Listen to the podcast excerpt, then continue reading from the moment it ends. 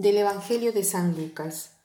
En aquel tiempo fue Jesús a Nazaret, donde se había criado. Entró en la sinagoga como era su costumbre los sábados y se puso en pie para hacerle lectura. Le entregaron el libro del profeta Isaías y desenrollándolo encontró el pasaje donde estaba escrito, El Espíritu del Señor está sobre mí, porque Él me ha ungido, me ha enviado para dar la buena noticia a los pobres, para anunciar a los cautivos la libertad y a los ciegos la vista, para dar libertad a los oprimidos, para anunciar el año de gracia del Señor. Y enrollando el libro, lo devolvió al que le ayudaba y se sentó. Toda la sinagoga tenía los ojos fijos en él y él se puso a decirles, Hoy se cumple esta escritura que acabáis de oír. Y todo le expresaban su aprobación y se admiraban de las palabras de gracia que salían de sus labios. Hoy comenzamos a analizar el Evangelio de San Lucas, que nos presenta a Jesús que entra en la sinagoga y el Evangelio inmediatamente hace una indicación. Dice, Jesús entró según estaba acostumbrado a hacerlo en sábados en la sinagoga y tomando el rollo de la escritura encuentra el párrafo que dice, el Espíritu del Señor está sobre mí porque Él me ha ungido, me ha enviado para dar la buena noticia a los pobres. ¿Qué cosa quiere decir esto eh, para la vida de Jesús y para nuestra vida? Para la vida de Jesús, en este momento se abre su ministerio público, o sea, nosotros sabemos que Jesús pasó 30 años escondido en Nazaret junto con sus padres como carpintero. Pero ahora que empieza su ministerio, dice, el Espíritu del Señor está sobre él. Pero este mismo Espíritu está sobre cada uno de nosotros. ¿Por qué? Porque somos bautizados. Hemos recibido también la confirmación. Por eso el Espíritu del Señor está sobre nosotros. Pero no solo a nosotros que hemos recibido los sacramentos, sino que sabemos que tantas veces el Espíritu del Señor está presente en todas las personas de buena voluntad en un cierto modo. Me ha mandado a dar la buena noticia a los pobres. ¿Qué quiere decir esto? Que nuestra presencia debe tener paz, serenidad, debe dar buena noticia, debe hacer ver que la vida es bella, viendo a nosotros, viéndonos fieles.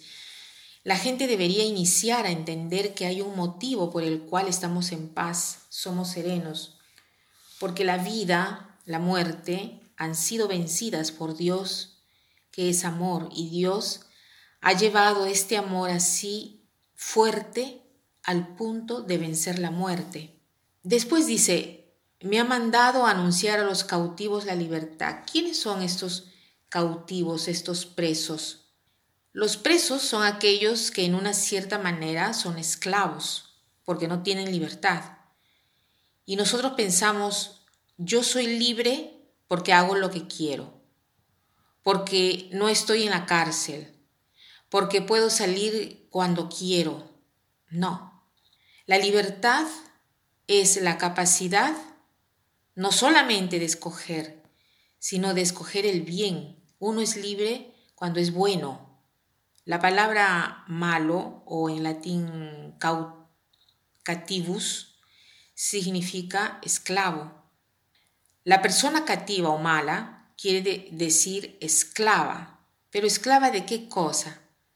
De sí mismo, de sus vicios, de sus pasiones si yo, por ejemplo, no sé frenar la lengua y digo tantas malas palabras y digo tantas mentiras o ofendo tanto, entonces así soy una persona mala. Soy esclava de mis pasiones de venganza, de las malas pasiones de decir vulgaridades, etc. Entonces, nosotros debemos proclamar a los prisioneros la liberación, al ciego la vista, ¿Cuántas personas no saben elegir qué cosa hacer? No saben cuál es el bien, qué cosa es el mal. Nosotros estamos llamados a, llevar la vista a quien no ve bien. a poner en, libertad al oprimido, a proclamar el año de gracia del Señor. ¿Quién es que no se siente oprimido? Estamos oprimidos por tantas cosas, oprimidos por nuestros miedos, por las pasiones que tienen el mal carácter de nuestros maridos, de nuestras esposas, de nuestros hijos. Por turno nos sentimos oprimidos. A proclamar el año de gracia del Señor. Este año de gracia no, no, no son solamente 365 días, sino que es para decir que todo es gracia, que estamos circundados de la gracia y que verdaderamente nos, nos ha traído gracia Dios a cada uno de nosotros. Hagamos el propósito de hacer obras a este Espíritu Santo que está sobre nosotros y que nuestra presencia lleve a todas estas cosas al mundo y a nuestra familia. Para terminar, quiero citar esta frase de Tolstoyevsky que dice así, En el mundo actual, por libertad se entiende como licencia, mientras la verdadera libertad consiste en un calmo dominio de sí mismo. La licencia conduce solamente a la esclavitud. Que pasen un buen día.